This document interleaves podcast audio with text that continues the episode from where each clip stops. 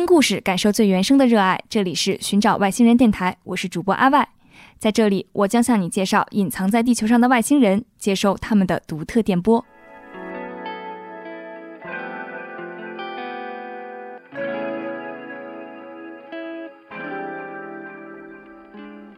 我们都不觉得自己是精英，我们这这这就叫什么法律民工嘛？你很难想象几千个律师在一起是个什么样子。我们每年开合伙人会议的时候，就是一个辩论的环节，总能找到对自己有利的点。必须这个问题扔出去，让他答是或者否都不行，这才是一个好问题。看奇葩说吗？我挺喜欢看，就大家看看解解压，打王者吧。呃，打在游戏里一边打一边互喷。听故事，感受原生热爱。大家好，我是寻找外星人电台的主播阿外。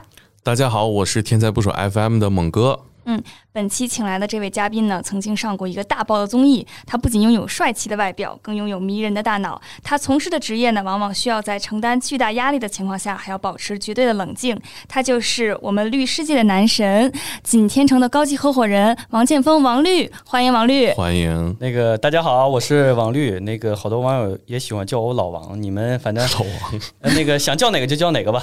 呃，叫老王，但是呃，我今天见到王律本人啊，我觉得比呃节目里面或电视上见到的年轻，特别特别帅。电台里面一定要加上王律的照片，让大家看一下，本人特别像冯绍峰。对我，我就一直说，是吧？王律特别像冯绍峰。我觉得你们这不是第一个说的了，是吧？是吧？呃，我看微博上大家就是提到你，很多都是女孩啊。就是不是很理智的那种喜欢，太帅了，没有我太喜欢这个事情，好多人跟我聊过，但是我是这么考虑这个问题的。这个不论是微博还是小红书啊，大部分用户都是女生，男的本来就是少数，男的是在网上发的东西本来也少啊，对，本来就少，所以大部分都是这个。这第二个呢，他们的这个注意力是转移的会比较快的。今天有一个热度，他会那什么跟上你，明天可能就他就去转移到别人了。嗯，所以说我觉得这个东西就是，呃，因为我毕竟这岁数，我也不跟那个年轻人不一样嘛。第一个，我也不是靠这个来做收入的，嗯，也不是靠这个赚钱的。第二个，那个这个社会上这些东西，我也看的也比较多一些，所以也不会像 年轻啊，就是有几个人跟你说几句，飘了，说完的你就觉得哦，这就那绝对不是这种风格。嗯，平时忙不忙？呃，非常忙，尤其到年底的时候就会很忙。是那种就是还能休个周末的，还是说周末基本我们其实一直来说，我是觉得没有这个概念。就是我没有周末不周末干，就是有可能，哎，正好赶上我今天周一不轻松，那可能就算是你们理解的周末了。但是有可能这个，因为客户把律师一直类似于有点，我可以说就等于一个全职保姆的一个角色，就是尤其他比较急的时候啊，他可能会随时的去找你，嗯，他也不管是这个你是周末还是几点，对，因为对他们来说，他们可能都觉得这个是一个非常重要的一个一个事情，嗯，然后呢，这个他可能就会。呃，随时随地去找你，所以我们的时间是比较零散的。嗯嗯，呃，就不会像说这个有些行业，就是我周一到周五我可能比较忙，周日、周周六、周日就没有什么事情，就不会去。也是跟着案子走，哎，对，就跟着项目走的，对，跟着项目走的。然后呢，就是项目同时又比较多，所以可能就是你会临场。没有间歇是吧？呃，就间歇肯定有，抽时间休呗。啊，就抽时间休吧。我觉得这个其实是一个每个人的风格不一样，就是看你怎么安排自己的时间的问题了。王律给我的呃最深的印象就是。大家直呼他为百亿律师，听说您接过上百亿涉案金额达到百亿的案子，对对，这我觉得这个在中国可能也是比较少见的吧。对，王律主攻商法，对商事诉讼和仲裁，然后可能兼做一些并购的事情，对，等于说中国的至少说上海这一块商战，王律基本上是。基本都见过了，是吧？呃，这不，这个不敢说啊，因为确实这个中，这个中国包括上海这个市场很大，有很多很厉害的这个前辈啊，还有这个同行，确实就非常非常厉害。只能说是呃运气比较好，所以可能整个所里的给我带来的这个平台，接触了一些普通人理解说这个案子比较大，或者是说哎呀这个很高大上的一些案子。但是从律师角度来说，其实我们一直说这个案子是不能以金额去论。它的这个价值或者是大小，有些案子呢，它确实金额非常非常大，嗯，但是其实从我们法律人的角度来说，它可能这个法律上的点并不一定特别的复杂。啊。但是有一些案子呢，可能金额很小，但是呢，它不论是法律点还是事实点都非常的复杂，嗯，那可能从这个社会的角度来说，大家可能关注度更多的是那些金额比较大，然后呢，这个所谓各方当事人又比较出名，嗯然后有一定社会影响力的案子，嗯就所以关注点比较高，所以是应该是我觉得客观讲应该是这么一个情况。是对，呃，感觉您接的案子好多都能上新闻的那种啊。啊、这个确实就包括呃电视，包括还有这个各大网站的这个专题报道啊，包括还有做过入选过中国最高人民法院某一年的十大的商事案例的啊、这个都有。还有这种评选啊？呃，有就就这个行业内部的呃是这样，就是因为我们律师代表最后，比如说做案子肯定是最后裁判是法院嘛，嗯对吧？就是全国最高人民法院，嗯我有一个就是整个法院系统，我最高人民法院你一年审了这么多案子，一般是十个它的标志性案例啊我是有幸是有一年有一个案子正好入选到这里面了，就刚才我们聊到嘛，像您可能呃零几年毕业之后来上海工作哈，对，现在干到了合伙人，然后王律纠正我说高级合伙人，我说哦 OK OK OK，高级合伙人，其实是非常不一样的，就是从初级到中级到高级律师，他都是需要很那个那个长时间的。不是这个法律人要严谨。就是我没有别的意思，交换也可以，我只是说必须要严谨，因为毕竟从我们所呢，这个内部是有这个区分的。啊，就怎么从一个就这段奋斗历程，真的让我很好奇哈，嗯这是咋干的呢？具体这个合伙人到底是个什么晋升的 level 啊？呃，是这样的，这个故事要讲起来其实也蛮长的，我大概反正讲一下我的一个整个的一个过程吧。其实那时候大学毕业的时候呢，因为当时学的法律，我们这个职业的，就是或者这个专业的好处是在于呢，它的这个专业性比较强，呃嗯，反正你一下就能想到，呃，有这么几个行业，我是肯定可以做的。选了一圈儿，然后呢，那个我想做这个律师，想做律师呢，那个因为在北方长大嘛，然后我觉得想做律师呢，我要去南方这种经济好的地方，当时就单纯就这么一个想法。嗯然后当时就觉得，哎，那我要去上海。然后呢，也是运气比较好，就刚毕业，过了那个就过了司考，那就是这个基础的这个必要的条件就有这。什么考原来是就我那个年代啊是叫司法考试。啊？就在是在我现在法考了，对，在啊我再往前，零二年之前是叫律师考试，零二零三年改革就叫国家司法考试，嗯然后后来应该是一八年吧，要改名叫统一法律职业资格考试，就是原来我我考那时候还叫司考，啊现在改叫法考了。嗯然后那时候呢，哎，正好考过了，考过了想，哎，那就去就去上海做律师。然后呢，就一开始就是选了一个律师事务所，然后呢，律师事务所这个律师事务所干的这个业务呢，其实跟法律关系不大。嗯但当时呢，因为我们律做律师的还有一个就是，你有了这个司法考试证之后呢，你必须有律师事务所接收你，对你还要实习一年，对你才有律师证。对然后我当时想呢，没事儿，那反正我先把律师证挂出来，嗯然后就律师证挂出来了。挂出来之后呢，后来其实又待了一家所，然后再来小安就来了锦天城了。然啊后在锦天城了之后呢，呃，其实说你的这个奋斗，呃，我有没有很主观的意识呢？其实有是有，就是当时就是说，我觉得我要努力。其实从简单说，那时候我也不知道跟，但是我就是说每一个案子把它做好，然后呢，去多去研究这个案例啊、法条啊，多去看书。像您刚入行的时候，有过那种像很多律师去法院门口发小卡片的那种比较啊狼狈，还真没。做过。那最开始案源呢？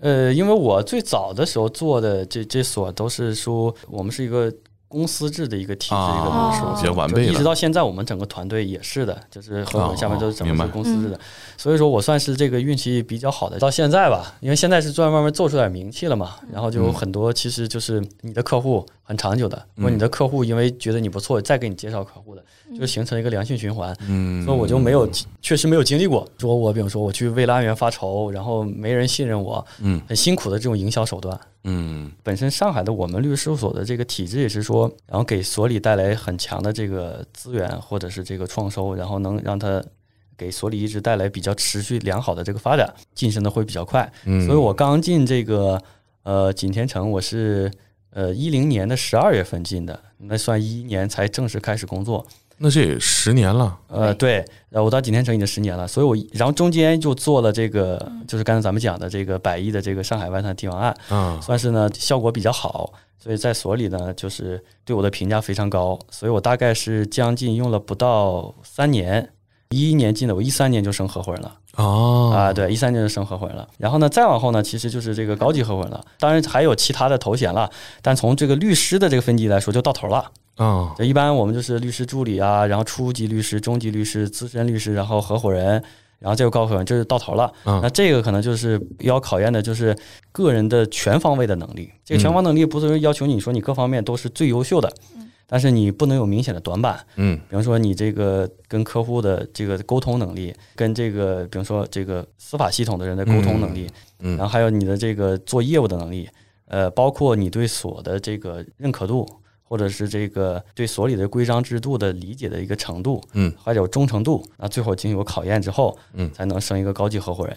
那嗯这个其实是我们整个一个过程。其实从我的角度来说，我自己确实有一定的这个努力在里面，因为自己应该在上海嘛，也没什么朋友，说实话也没什么钱，你也不知道上哪儿去玩。大上海确实有见过一些，但是就啊，就就就 有很多想玩还是能玩很多事儿的，也没钱去玩。然后呢，那时候上班干什么呢？就是天天在家看书。看看然后呢，那个如果工作呢，反正就是呃这个节假日的时候，这个呃很多人都休息了呢，我没什么事儿，我就去单位写文件。因为我确实也没事儿太厉，害了，去老不知道干什么。板这也太努力了。啊，，就也不知道干什么。嗯。呃，但我不是那种工作习惯是让老板知道的啊，我不会说发个朋友圈说，哎，我今天又来所里加班了，我不是正能量。那种风格的人。但我就单纯单纯就是确实没什么事儿想干，嗯。也不知道干什么。再其次呢，就是说我想把这个东西写好，嗯。然后所以那时候是给自己的一个要求，然后所以呢，就是通过一个是自己，第二个呢，确实是运气还不错，在你这个人生的一个关键时刻，正好有一个标杆性的案例，但这个标杆性里不是冲我来的，嗯，那肯定是冲我们所的嗯那个那个时候我们的团队的带领人朱律师啊，那冲着他来的。他把他交给我之后呢，哎，我不错，把它做好了。那其实是一个一个潜移默化的一个过程，每个因素都是不可或缺的。但总的来说，我是觉得，因为我在整个律师行业，呃，其实有能力的律师不少。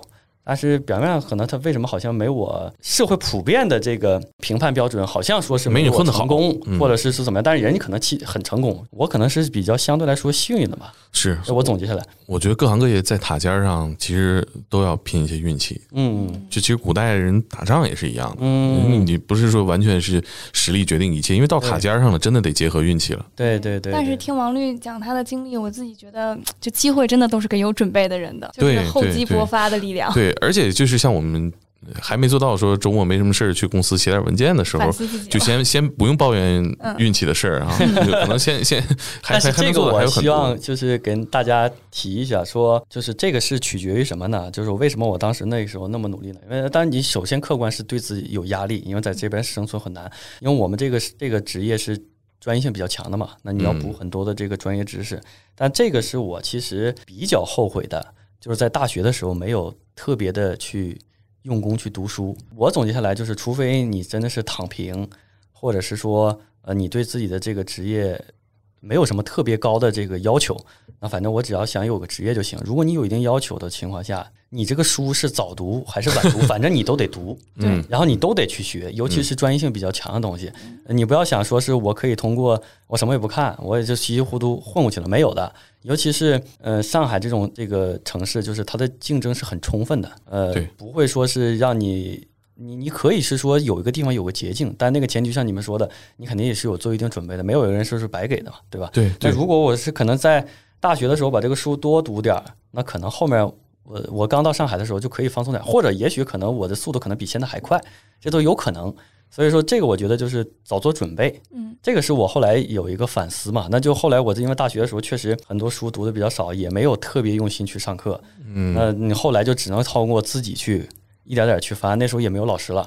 就可能就就完全靠自学，是，但是好像每一代人提醒年轻人说上学的时候努力学习都无无效，但是我也发现了，是吧？我我刚上学的时候，也有很多人耳提面命，这个东西就得靠那个年轻人自己去悟了。对，嗯呃，只能是说，可能到社会上之后，不仅限于你们这个行业，很多都是你得遭点罪，吃点苦，追一追进度，才能追上这教育资源最好的那些但我觉得是因为是这样，就是现在网络上比较发达嘛，因为我是也看过，就是呃就我年轻的时候，那个时候也没什么网络嘛。那大部分其实给你这种这种教育啊，或者是给你这些建议的人，嗯可能都是一些长辈啊或者什么。嗯但那时候我们是有叛逆心理的，对，对吧？就是你反正你说什么都是错的，我就不想听这个。但是可能如果说，比如说他们像通过综艺认识我，呃，他对我的感觉不，也许可能我是希望能感染一个嗯是一个，是就他们可能会觉得啊，就是不是说父辈啊或者父亲，呃，但他们确实对你好，但有时候可能有包括你所谓的有点爹味，儿，那他可能就会。呃，就就不会那么听得进去，但是嗯我们可能说，包括有些同龄人可能会跟你说呢，你可能就会呃更容易接受。嗯，你们律所多少人？我们律所的话，呃，全国的话是将近四千人，这么多人对啊，，然后呃还有在那个呃香港、伦敦和那个西雅图，然后还有这个相应跟我们联营的这律师事务所，对，然后后面也许可能东京还要开，对，这么大一个律所呀！是。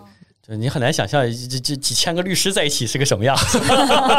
你们办过聚 你们办过聚会一吗？个做实体的这个几千上万人，你能理解？然后对啊几千个律师在一起，是不是是吧？就就就像我们那天还聊说那个呃呃外星人这个公司元气森林有多少人哈？一万多人。嗯我说哦，那一万多人也想象，因为工厂什么的哈，对对可能还是很耗人。对几千个法律行业从业者是，所以开年会吗？呃开啊有没有什么特色节目？也没法律行业或者是法律人的，其实也没有，但是我们每年基本上就是到年底开年会的时候，就是最后这个环节，就是反正都有一帮合伙人上去表演嘛。就反正我有一年就是哎那个歌特别火的叫什么来着？咱们东北人唱那个老舅唱的那叫什么来着？野狼 disco 对，野狼 disco 就是啊他们逼我上去跳了段舞。旋律响起你你，老对对对你老就这个乡啊，哎，对对对对对，但我其实唱歌是五音不全的，所以我只能跟着瞎哼哼。然后哎他们更爱看了，那就。哎，对，对，反正为年底就是就是也没什么特色，就是上大家上去就表律师这行业确实人才蛮多的，各种多才多艺的，什么唱歌跳舞的专业的多了去了。那不王哥，呃。我还以为你是想说有没有辩论环节呢？辩会会有这种吗，平时工作当中，比如说像广告行业，我们知道是吧？有着娴熟的辩论技巧。嗯，律师行业呢，大家都这么讲逻辑，大家都这么有啊。所以我们每年这个律师事务所基本就是合伙制，所以嗯嗯我们每年开合伙人会议的时候就是一个辩论的环节。然后呢，基本上每个律师都挺能说。对呀，然后呢，大家呢，律师还有一个点呢，就是总能找到对自己有利的点。嗯对对呀对对？吧？就是我等总之逻辑能找到一个不同的角度来说，证明我是对的，就是他的逻辑是能把自己自洽的。对吧？但是你可能是换个角度觉得他说的是不对的，但反正我能自圆其说，嗯啊，对，所以这个就是经常开会的时候，大家就会这个这个讨论就会比较激烈。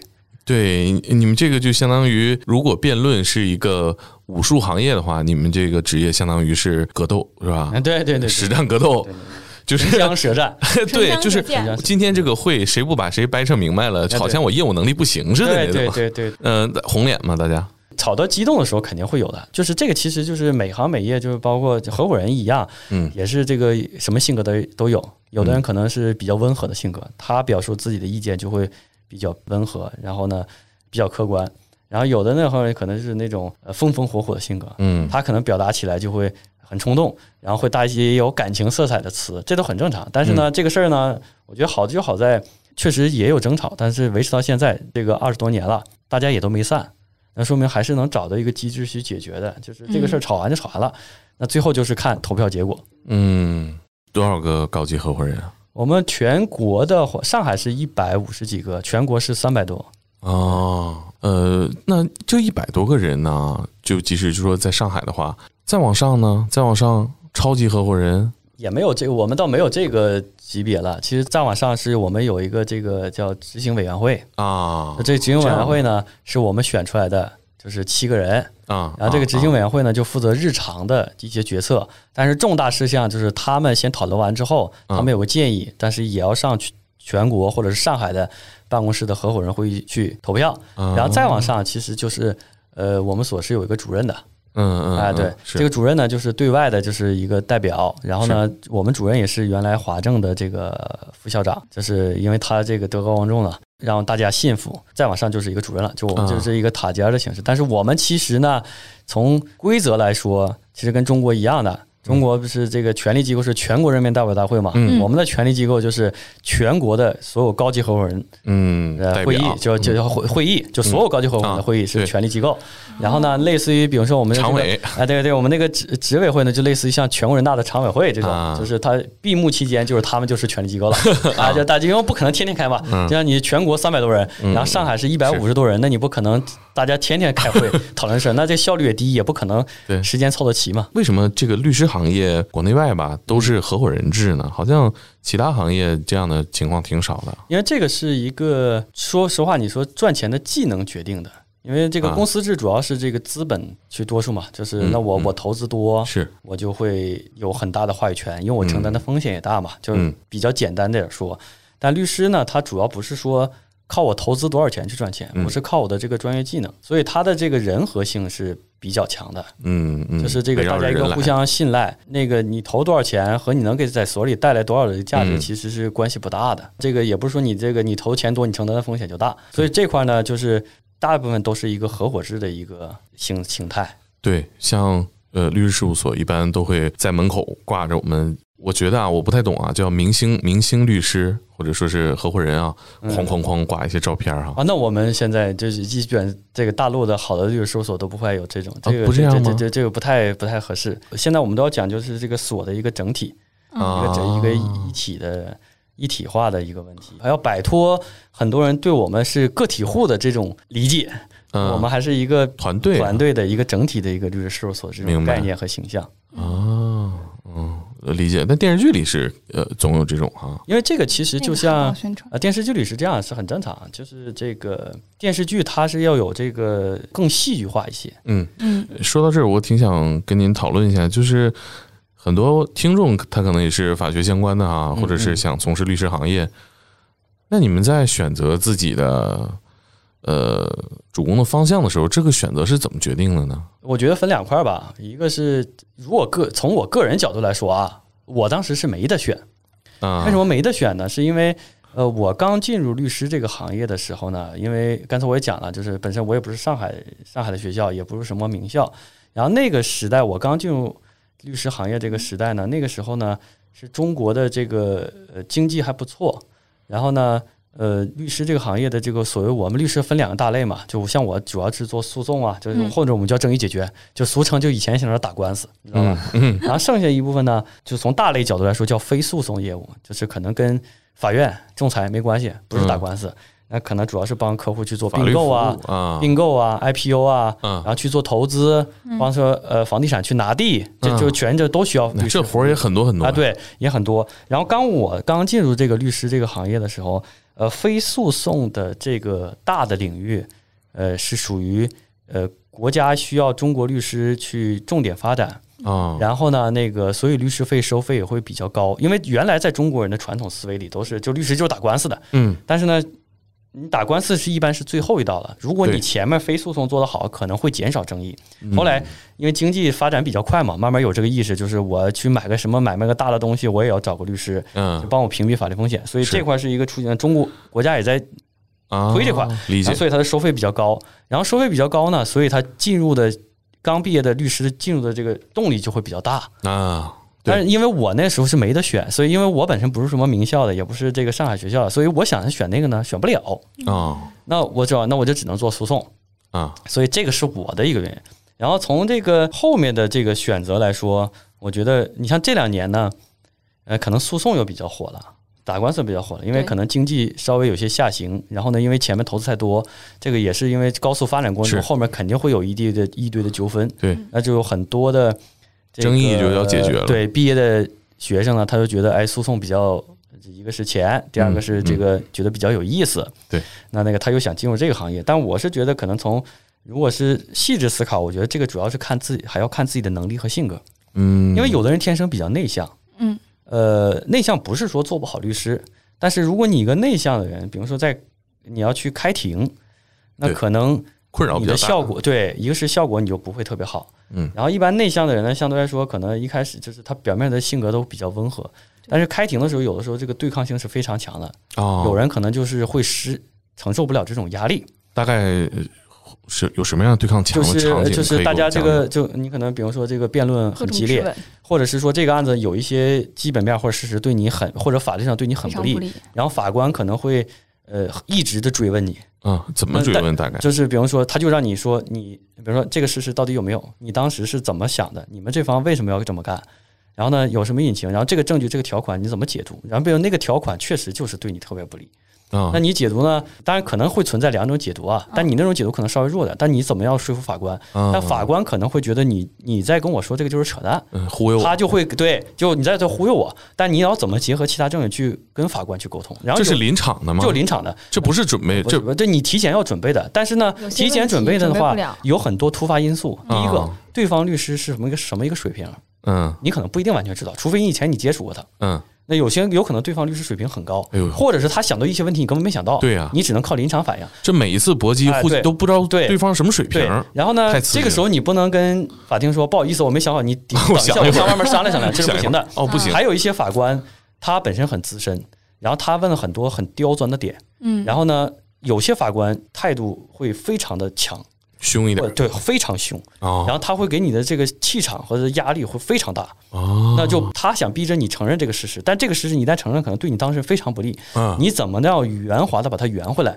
然后呢，你还要结合其他的证据，想办法去说服法官。就即使你觉得我没道理，但其实这事儿我也蛮冤的，得咬牙应变，对，我就把它 说的白话一点，所以这个可能就是庭审的这个效果，就是抗压能力很强，而且有的时候可能你的当事人就在你后面坐着，啊，嗯对呀会，会你的老板呢啊，？对，所以那个有可能你的，比如说你上级合伙人或者什么也在后面做，看你庭审表现嗯对，。老板、雇主所以说。这个时候这个能力就会非常，包括有一个点你不想说的时候，你怎么去能把它绕开？怎么绕啊？呃，这个就是每个都不一样了技。巧，那这个就是看有些技巧的，你怎么？但是这个其实每个案情一个词儿，然后一句话之间的事儿，就是输赢，所以就是心态真的非常重要。这个说的特别对对，就是因为我们律师最大的压力就是在法庭上可能有一些问题没回答好，啊，就是不是说证据本身，你比如说对方嗯嗯交了一份证据对你不利，你嗯控制不了。嗯嗯。对，呃，那你控制不了，那你你只能是说当事人那没办法，你这个证据确实有，那我只能尽量帮你去解读这个证据，是。但他确实有，那没办法，对方拿出来了。嗯，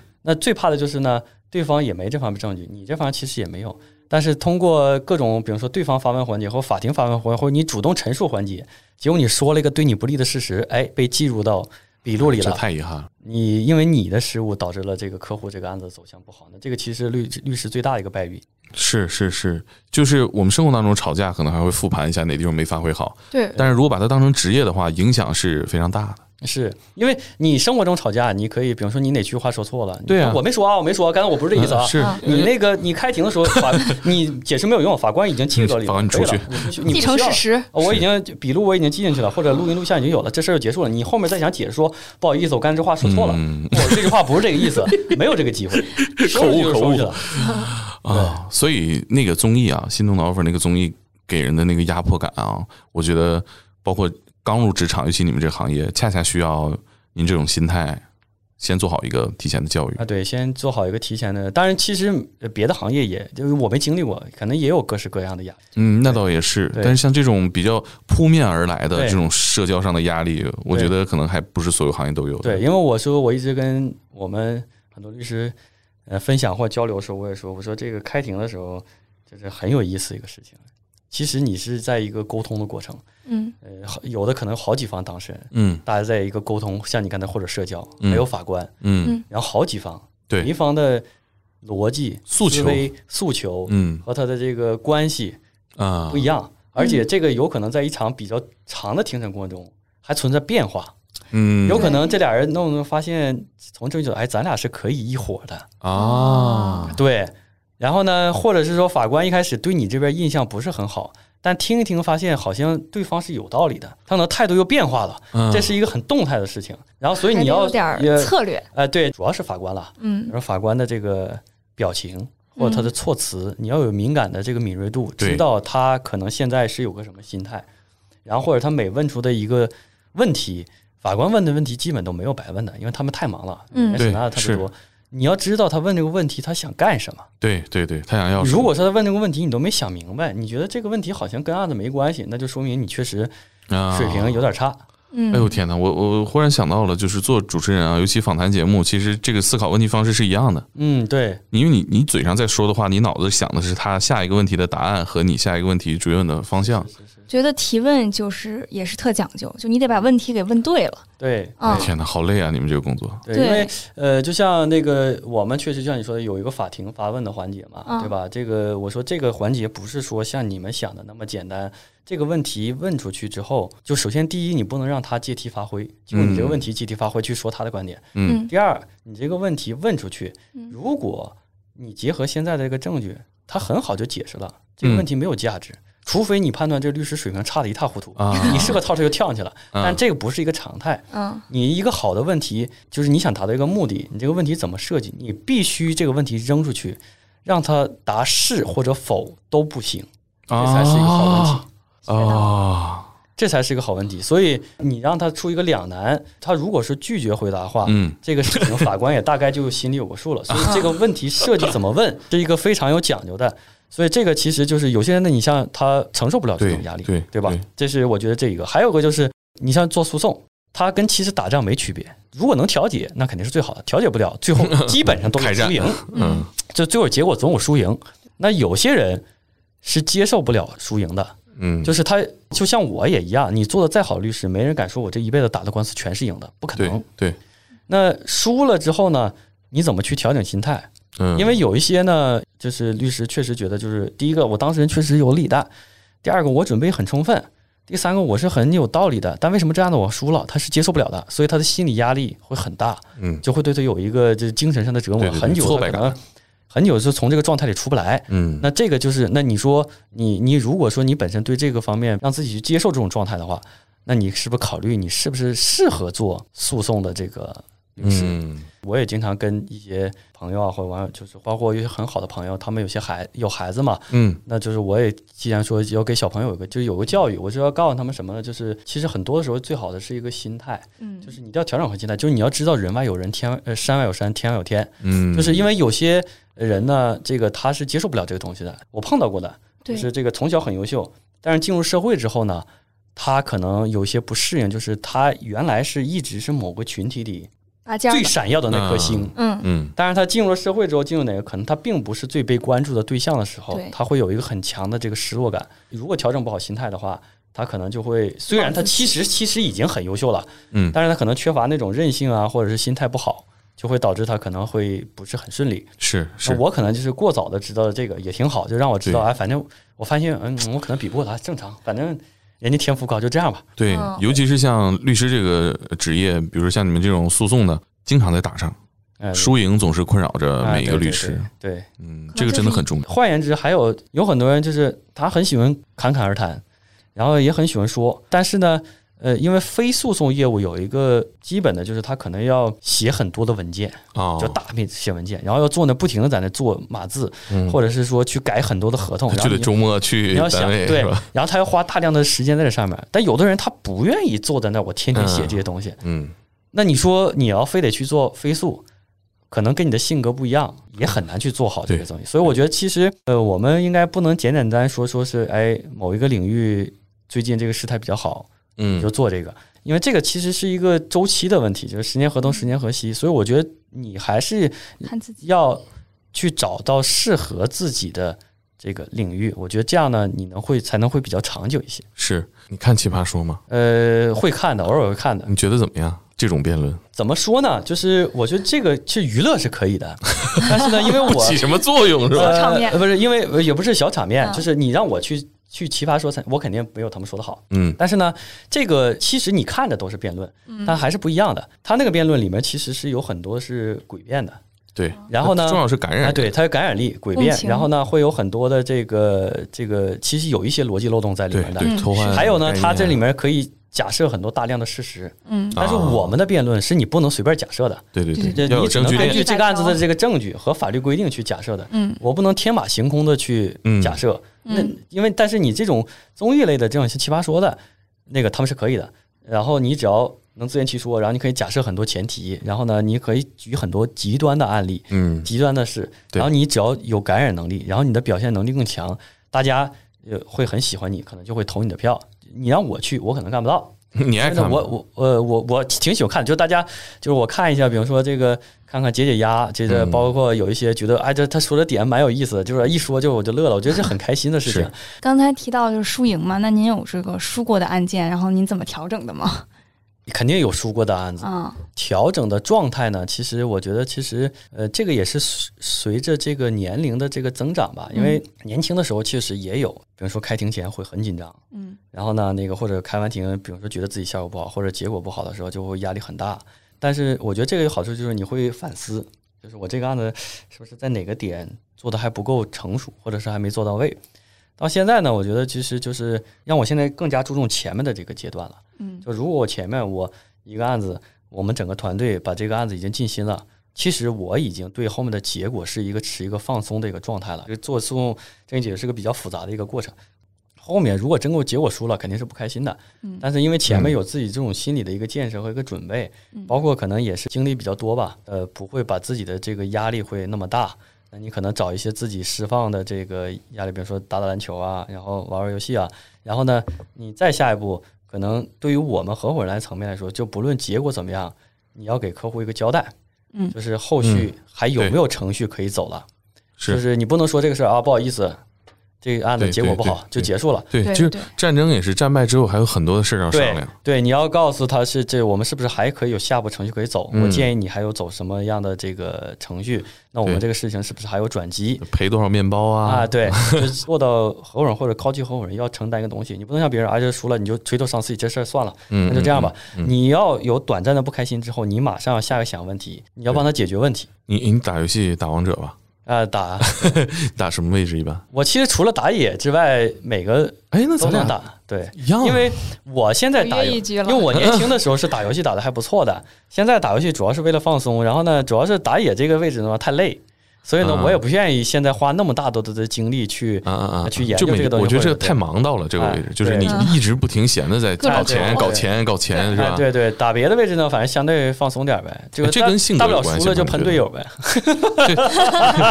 所以就可以喷打野。我我我玩这个游戏，还有除了减压之外，嗯我这打这个游戏，我从来不会自己打，就我不会说自己一个人去玩。啊我都是说，这两三个好友，或者是五个人一起，都是嗯。特别好的朋友，啊，可能好几个，就基本经经常跟我玩的都是啊，跟我二十多年的朋友，大家玩就还有一个欢乐，就是在游戏里一边打一边互喷，就是哎，我觉得你这个时候不该上，那没能你非得上喷得过你，啊？没人能哎，你喷得过您。你们这有什么职业病吗？比如说刚刚那个龙明显血量就不足，你这样去 明显就是预估不足，就是呃我开始讲逻辑了说。的是对的，就是我经常给他们分析，就说我说你看他为什么会在那个位置，那你应该预判到他旁边可能还哎呀，好烦呐！然后这个时候就给他讲，好烦呐我说我给你讲一下这个逻辑我是怎么分析出来，那你为什么还要干这件事情？哎，我被就我上头了我玩游戏，我觉得咱俩可能性格上很像，因为游戏里表现差不多。我就是除了打野，所有角色都能玩，对但是我就会明确告诉他，我说你就不见到这个人就不要开大，对你这个大只给那一个人留，然后我就不断给他讲，对对对，讲的兄弟都烦了。对对对他说然后我不是，然后呢，这个也是我我我一起打的时候，我那个两个朋友经常吐槽我，因为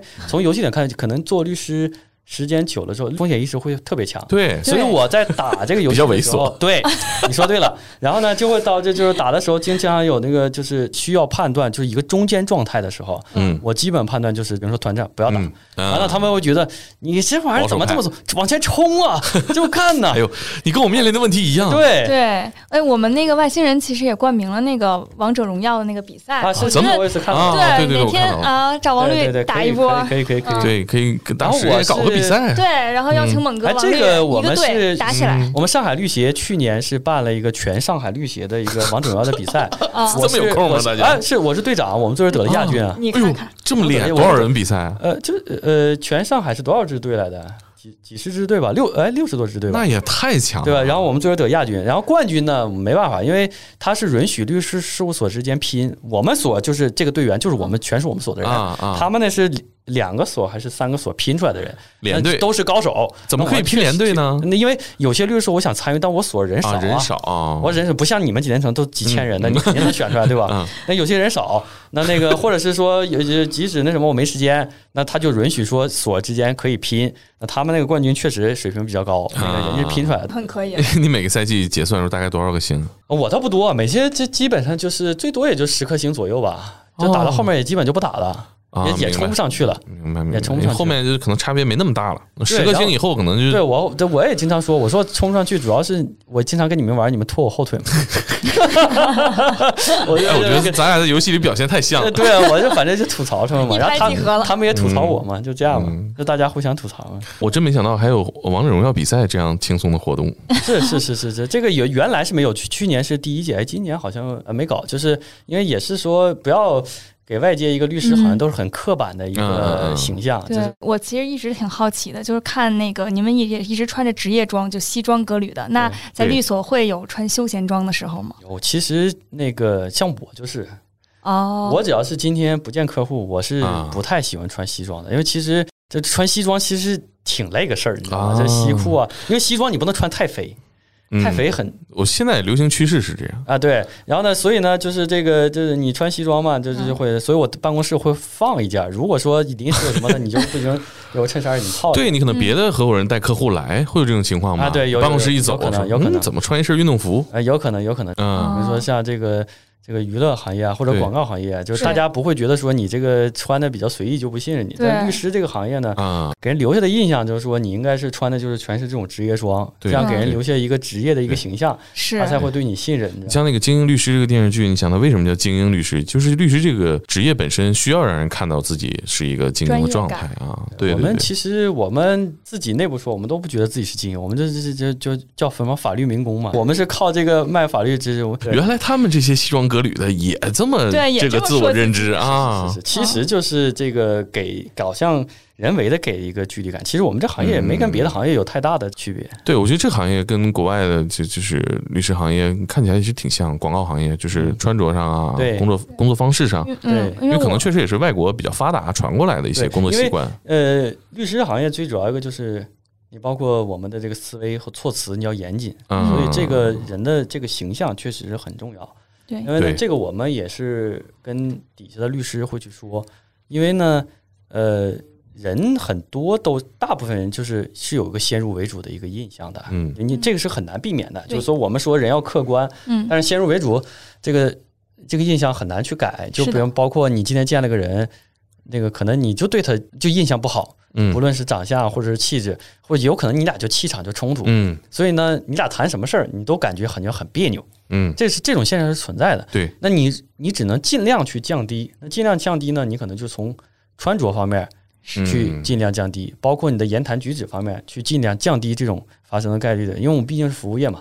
是的，对，嗯。对，因为我原来就是在广告行业，嗯，然后我们那个就做创意嘛，创意的那个老师就会说说你们就可劲儿捯饬，往艺术这个方向哦啊，可劲儿捯对啊，老师就人家啊这客户见纹身就是哎，看他穿着这样，这创意就很啊，强，对艺术家啊对对就这啊你们还有这种培训啊？啊，会我们有穿着培训的，就都会去走这个。有有有，大家认识王律很多都是在心动的 offer 这个综艺里头哈。对我就是，嗯，我也是非常的想跟您聊聊，就是想请教学习一下没。有没有没有，大家互相探讨，互相探讨。啊，对，你看我们在拍这个令人心动的 offer 里面，为什么我们给学就是或者实习生很多的课题嗯，都是一些民事相关的？对嗯这个其实是也是我们跟节目组探讨的。当时这个确实是双呃我们之间是有一定分歧的。嗯那这个分歧是在于我们是觉得，哎，我们景天城主要是做商事方面的，嗯，民事本来我们就做的少。后来我们是接受了这个节目组的建议，后来我们反思说的也对，因为我们去搞那么多很商事的东西，其实老百姓是看不懂的。嗯，对，他只认识大家只认识一百亿，哎，对，就是嗯。大家只是就数字，但是你说真的是要去分析这个案子，对。嗯，那那个可能就包括我们的上海地呃外滩地湾什么优先购买权呐、什么这个嗯。各种交易啊，那他离普通人的生活太远，嗯。那可能就是他就没有那种切身感受，那他可能想往下看的这个动力就会很弱。这个本身也是一个综艺，也本身有一定的这个普及我们这个行业和法律的这么一个责任或者使命在这里面，所以我可能要挑选一些大家能简单易懂的，嗯或者是说你虽然没碰到过，但你知道你的亲戚这个张三李对四。比较容易建立同理心是。吧？但是或者你或者你从社会新闻里能看出来，然后这样你会有一个代入感，你也会觉得这个事情可能跟你有关，你就会有很足够的想法去往下看。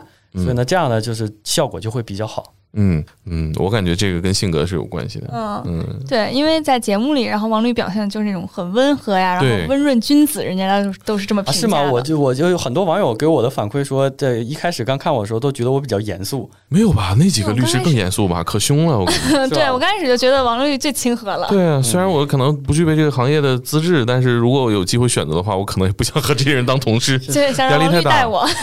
对，我是这样，我我我其实就是呃，你也可以说我相对来说是可能在大家一起讨论专业问题的时候，我是会非常严肃的，就是你也不要跟我嗯去搞，就大家在讨论这个专业案子，然后也不要随便跟我开玩笑。但是呢，如果平时大家比较放松的时候，你像我办公室门口的同事，一般是最欢乐的，因为我基本上下午大概在呃四点钟左右，我都会上外面去跟他们聊天，天天乐，你知道吧？这然后呢，我就说，但是你们小点声乐，别的影响别的部分的人工作。别的合伙人出来啊就是，大家我会找很多人。你你你 fire 滚，是，反正呢，反正那个，因为我我我我这个，反正大家也都知道我这是这个风格嘛，所以也没人会提什么，就跟着大家放松一下嘛。要不天天别搞得一天很压抑嗯对，合伙人这个级别就其实我们可以理解为老板，对吧？啊。对，你可以这么简单理解。对到什么程度有自己办公室？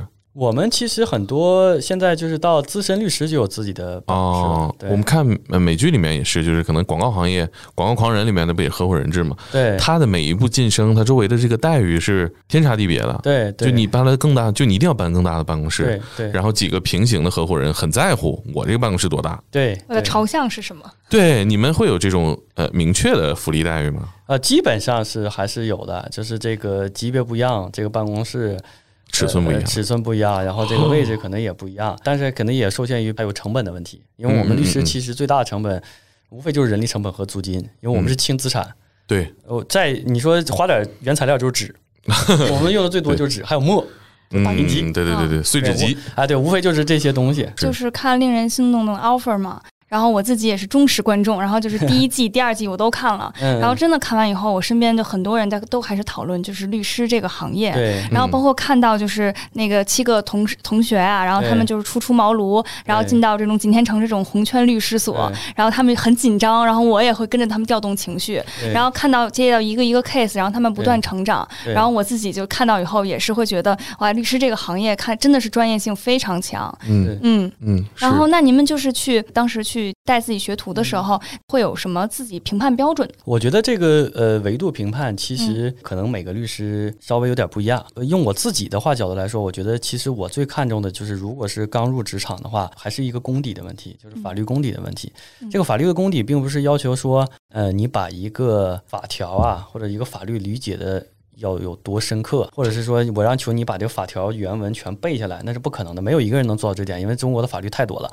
那其实我更看重的是他一个怎么思考解决问题这么过程，就它是一个怎么一个逻辑思维的一个，这是一个基础。尤其是你刚进到一个律师事务所，我觉得这是一个基础。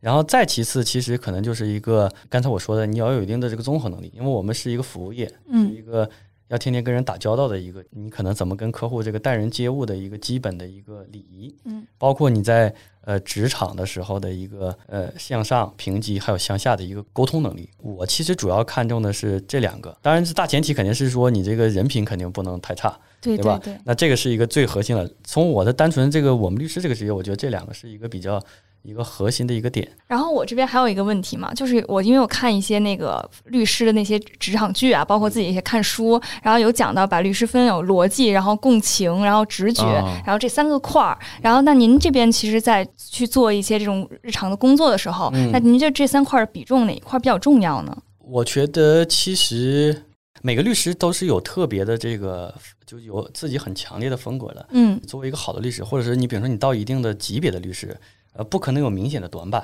啊嗯就如果你明显短板，就是为什么我要说这个事情呢？就是有的时候经常跟这个别的行业的我的同学交流，就交流说说你们这律师行业跟我们有什么不一样？嗯我没接触特别多行业啊，但是我觉得有一个，比如说像做工业的，我跟你们的不一样在哪儿呢？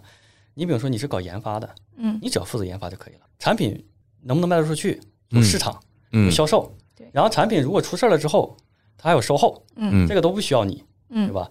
但是一个律师，好的律师或者做到后面，你必须要全会，嗯，你不可能说，哎，我只负责写文件，嗯，然后这个文件写完我不管了，客户我不见啊，嗯，那你不可能只负责庭上喷啊，对？你写完了，你或者是你有个法律产品，你得能卖得出去，嗯。那你得有销售能力。如果客户觉得你这个方案有问题，嗯。或者他有其他意见，或者他觉得这个方案，比如说就像你打官司如果输了，你还得有售后，嗯也得同个人，你不能说这时候不好意思啊，跟我没关系，你找另一个律师去，我只负责开庭，这个案子输了不管我，你去问他，那是不可能的。嗯所以就是一个好律师综合能力都得强。那如果说你问我说这三个里面可能。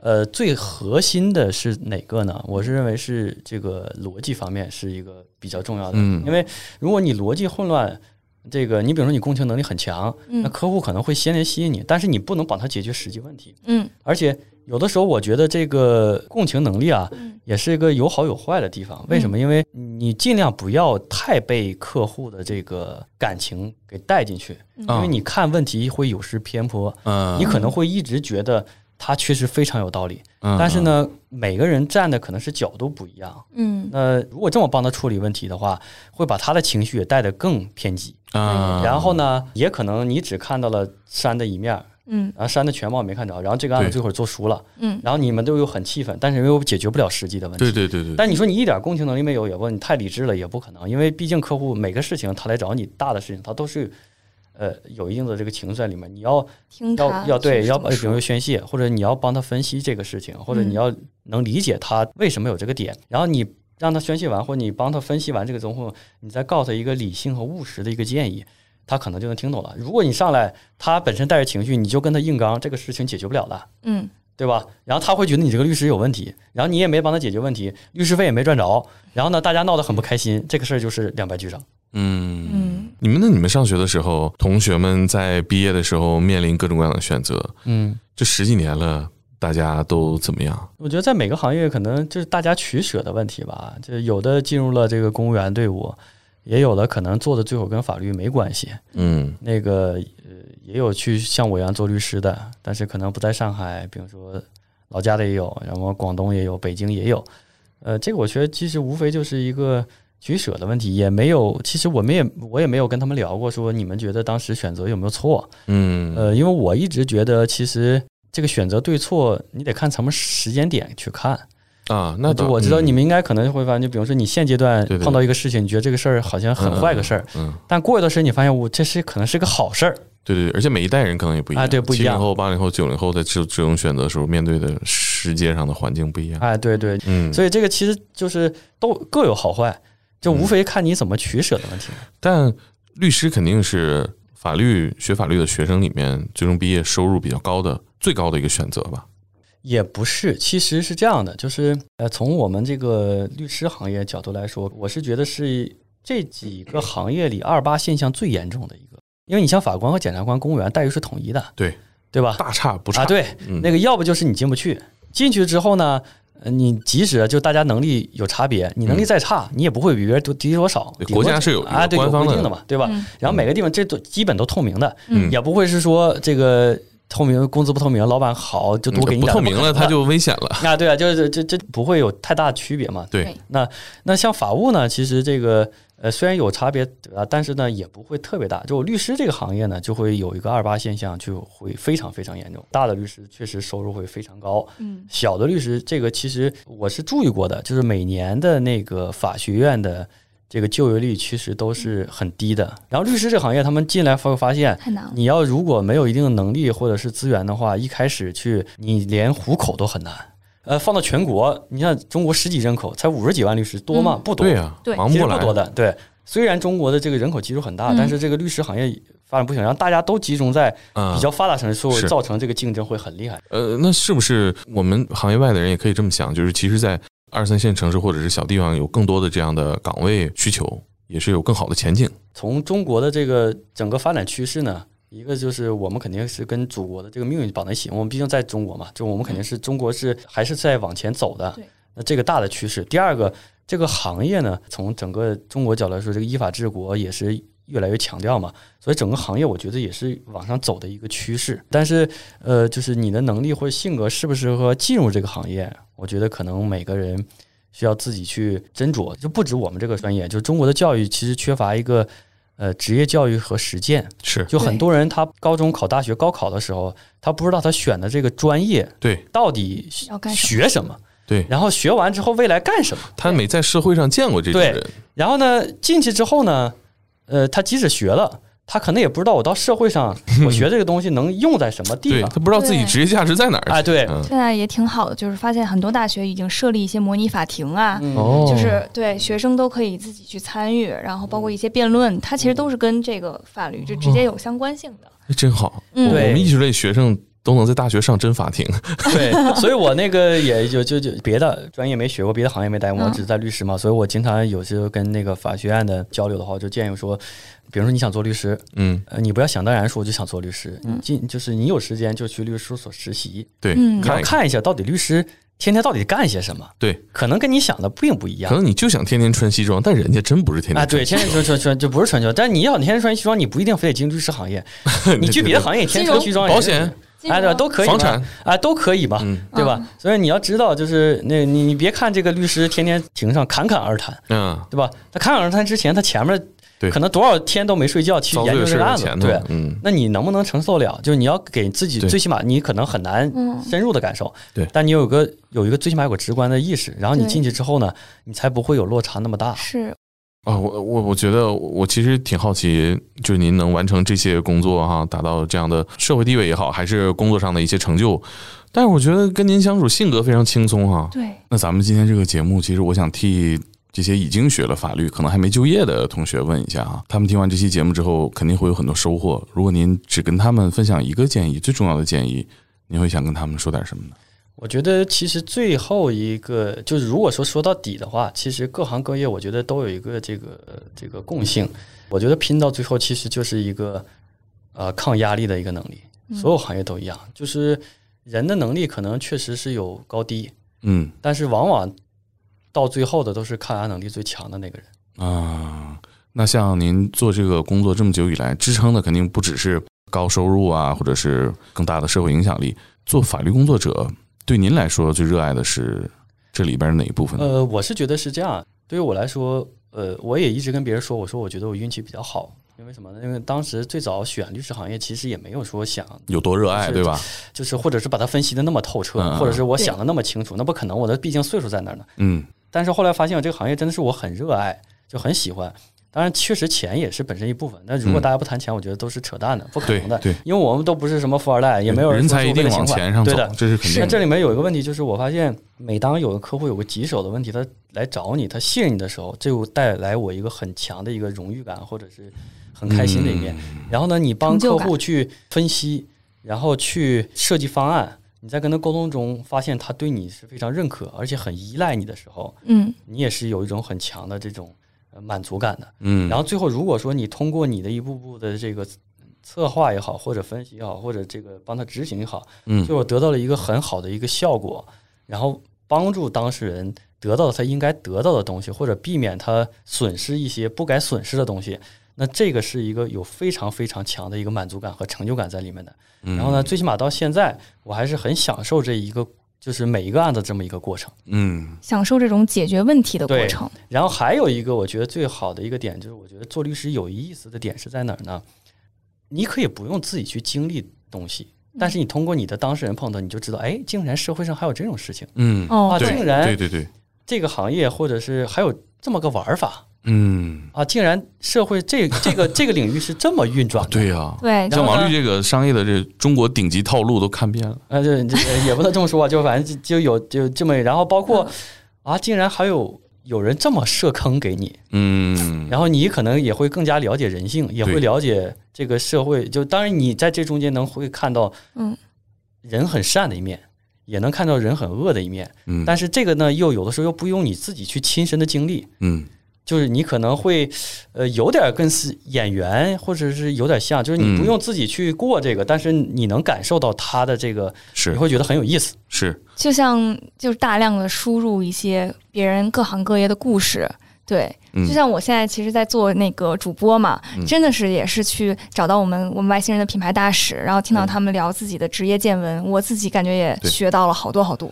对，嗯好故事就是能增加人的人生阅历和体验。对对对对对，聊完之后，我心态也躺平了一些。就有的时候很纠结，我觉得这么优秀的人是吧，都被这个更优秀的人震撼过。嗯，所以，尤其在可能北京、上海这样大城市啊，嗯包括像深圳、广州，你被震撼到了或者被刺激到了，平和地对待是吧？还是确实优秀的人太多了。对，我初就多看书。中的时候也是被刺激到了对，。优秀的人太多了，嗯但是我们还是要这个努力，因为毕竟就你你你活着一辈子嘛，你总归要是知道你自己的顶在哪里。对你，你多看看书，多工作一会儿，或者多思考一下，你就能让自己更优秀一点儿。对对对，嗯就我觉得还是人是跟人自己比较行了，因为你跟别人比呢，你永远比你也不知道人家后面吃了多少苦。原来我们所谓的这个叫什么？这个呃他就就上学那时候学霸，嗯他没怎么学习就那什么，其嗯实也都是。就是我，我天天就玩了，嗯我也没怎么看书，但我考试就比你好。那个其实大部分都也不是，他们也很努力，就是学再加上习效率高，天赋很高。嗯，对对对啊，就可能，但是可能也许这个你花三个小时没弄明白，人家一个小时弄明白了，但你不能说人家一个小时都没花，人家是花了的，嗯。只不过人家智商高，人家一个小时就明白或者一点就透了，嗯。但人家确实也花时间，他不可能不花时间。对呀，然后我自己听完王律讲，然后我就两个感受，第一个就是就是做自己热爱的事儿，然后嗯。干它就完了。嗯。然后第二个就是说，也是希望大家也就多关注律师这个行业嘛，嗯。然后真的相信律师的专业性，然后呢去不断的去解决自己生活中的问题。对对对对，法律行业有很多人才，未来有很大的市场空间，对会有更大的舞台嘛。对，嗯，那谢谢王律今天的分享，谢谢，谢谢谢谢王律，谢谢谢王律的时间。期待还能再来一起录节目。对可以，没问题。嗯好。我们寻找外星人的官方微信号是 wsawa 二零二一，欢迎大家进群，有福利发送哦。我们下期再见。再见。